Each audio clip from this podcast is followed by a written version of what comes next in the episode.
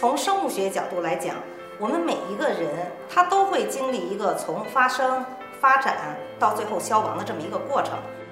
一个人的衰老，它一定是从细胞层面来反映出来的。我们人体的构成的基本结构单位就是这个细胞。如果说的辅酶 Q 十的能量下降的话，那么线粒体的整体功能它就会下降，所以它产能的这个呃能力呢也会降低。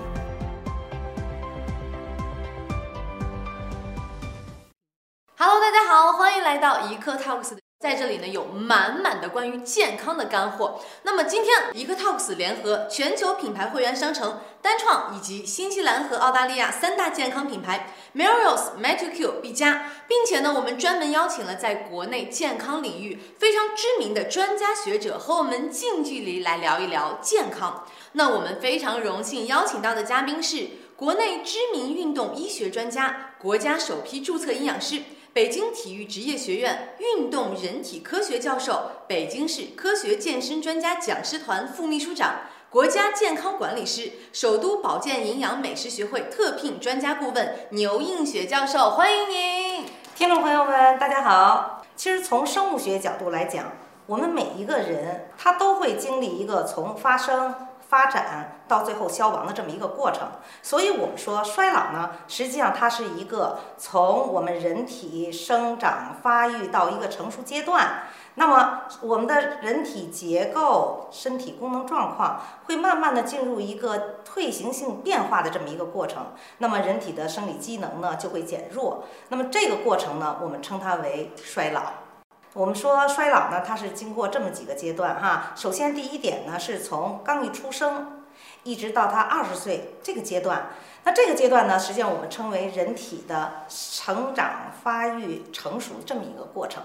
那第二个阶段呢，我们叫做成熟阶段，也就是从二十岁到四十岁这个阶段。那么再进入下一个阶段，我们叫做渐衰老阶段。渐衰老阶段呢，我们一般是指四十岁一直到六十岁这个期间段啊。那么这个期间段说起来呢，我们的身体功能状况呢就会有明显的改变。比如像我们比较重要的这个生理时期，像更年期啊，都在这个阶段就体现出来了。那么最后的一个阶段呢，我们称为衰老阶段。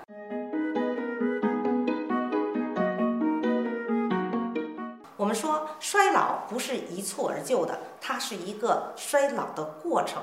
那么在这个过程当中呢，很多朋友呢就会出现一些疾病啊，啊，甚至于一些身身体不健康的这种状态哈。那么我们要做的可能更多的就是怎么来延缓这个过程。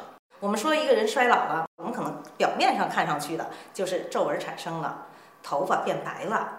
那么步履呢变得蹒跚了哈，所有的这些现象都我们称为衰老的症状，直接能够感受到的就是水分下降了。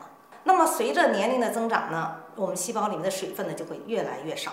那么这个细胞水分的减少，使我们产生了一些皱纹啊，特别是代谢活动方面呢，也会慢慢的降低速度。这是第一个方面。第二个方面呢，我们可以看到的就是脂肪细胞增多了。那再接下来呢，就是细胞的数量减少。这是一个很关键、很关键的一个问题，也就是我们在抗衰老问题当中呢反复提到过的细胞呢。我们在这地方要给大家呢详细讲一下啊，因为我们说一个人的衰老，它一定是从细胞层面来反映出来的。我们人体的构成的基本结构单位就是这个细胞。细胞的整体结构呢，它是有这么三大主要的结构成分：细胞膜、嗯，细胞质、细胞核。那么细胞核的主要作用在什么地方呢？它所有的遗传信息指令都储存在细胞核里面。你比如说啊，你是男孩子呀还是女孩子？那么细胞质呢？这里边呃它的作用就很大了。我们说细胞呢，我们可以给它用一句老话来说啊，叫做麻雀虽小，五脏俱全。一个小小的细胞，它可以影射出我们人体啊整个生长、发育以至于到最后衰老死亡的一个全过程。所以细胞质里边呢，它有很多细胞器，相当于我们人体的器官一样。所以呢，我们说这个细胞器里面呢，它的主要作用有各种各样的，比如说像线粒体啦，啊，中心粒啦，很多很多的这种细胞器，还有一些内质网啊。那我们特别突出的要强调一下这个线粒体，嗯，我们就拿出一个细胞器来说，来理解这细胞的功能啊。这个线粒体属于细胞系里的成分，它的主要作用是什么呢？它是我们人体的供能站。比如说我要运动了，啊，肌肉要收缩，那么肌肉收缩必必须要消耗能量，这个能量由谁产生呢？就由细胞质里面的这个线粒体来产生。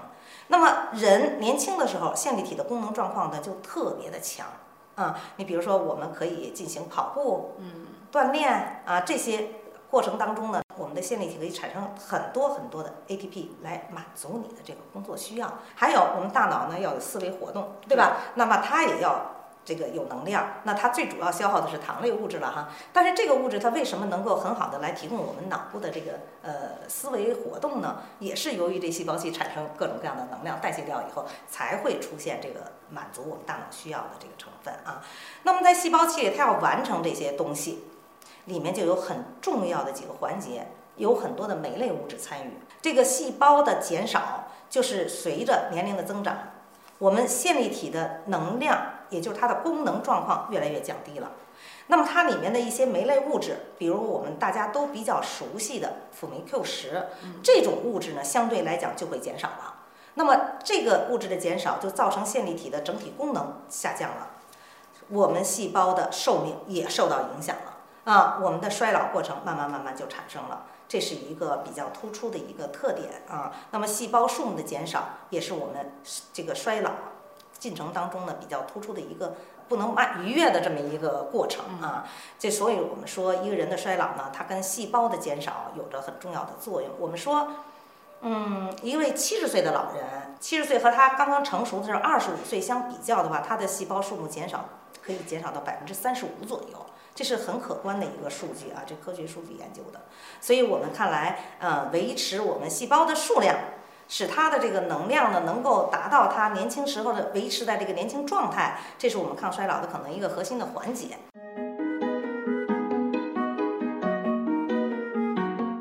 从整体表现上来讲。我们说衰老呢，可以表现出这些突出的症状，但是我们从表面看到的这些东西，实际上它的核心呢是由于细胞的衰老造成的，真的是一个很核心的问题啊。就是刚才提到，我们线粒体呢，实际上它是一个能量库了。那么我们所有的这个能量物质、能源物质呢，可能更多的都是通过线粒体来产生的，来达到我们人体的这种生活的这个品质的要求啊。那么从另一个角度来讲，线粒体为什么会到二十几岁，它的功能状况就会这么急剧下降呢？是因为它里面有一有一些很重要的酶类物质，争取，比如在它的功能当中起着很重要的一些酶类物质呢，它的含量下降了。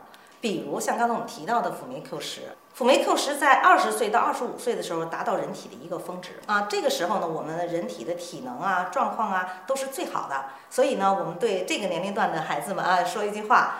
你们要加油啊！这个时候是你们最美好的时代啊，最美好的时期啊。那随着年龄的增长，这种辅酶 Q 十呢，它慢慢慢慢的这个含量就会下降。因为辅酶 Q 十呢，它主要是有两个来源，一个呢是食物补充，啊，从外界食物当中补充，比如像我们说的一些内脏啊、牛肉啊。包括花生米，嗯啊，里面都有很丰富的这个呃辅酶 Q 十的含量。那么还有一部分呢，是我们人体呢是自身产生的。那随着年龄增长，我们自身产生的量呢，慢慢慢慢就会下降，这是一个自然规律啊，它是不可抗拒的。那么我们要完全指着从饮食里面把它补进去，其实也有些困难。年轻的时候可以，因为你自身产生能力也很好，吸收能力也很好，你吃了多少东西都可以如数。吸收啊，但是随着年龄的增长，你已经进入到老龄化状态，或者是已经步入到老龄阶段的时候，那么你的这个吸收功能啊，包括你的自己产生的能力啊，都会下降。那么适当的补充还是需要的。嗯嗯，如果说的辅酶 Q 十的能量下降的话，那么线粒体的整体功能它就会下降，所以它产能的这个呃能力呢也会降低。衰老是每个人都存在的啊，在人的衰老过程当中呢，有三大代谢物质是我们需特别需要注意到的。你比如像糖代谢，糖代谢的这个能力的下降啊，就使得我们很多老年朋友患糖尿病的危险性就增加了啊，这是一个点。还有呢，就是脂代谢，我们现在很多观点都认为这个衰老呢跟嗯过氧化物啊，就是我们说的自由基啊，有直接的关系啊。那么脂代谢它最主要的就是不饱和脂肪酸呀、它会产生很多的那个过氧化物，我们所说的就是代谢的中间产物。那随着它功能的下降呢，就这些代谢废产物吧就会越来越多，积累在那地方，实际上它就造成了一些自由基的数量的增加。这些自由基数量的增加，时间长了以后啊。它就影响到我们身体的健康，比如还有一个血脂的问题啊。我们都知道，人上岁数以后呢，血脂呢，它就慢慢慢慢会高啊。因为血脂和自由基之间的关系呢是很密切的，所以自由基的这个量越大，那我们的血脂的含量可能就会越高。那么还有呢，像动脉硬化，对吧？然后呢，还有一些心血管的一些疾患啊，就慢慢慢慢就都出现了。所以这是脂肪代谢最重要的一点呢，就是蛋白质代谢的异常。啊，这一点呢，我们都知道啊，蛋白质实际上是在衰老过程当中起着至关重要的作用的啊。蛋白质的代谢一旦出现了异常，那么我们人体就会出现很大的反应。感谢牛教授跟大家分享这么多干货，我就到此结束了，再见。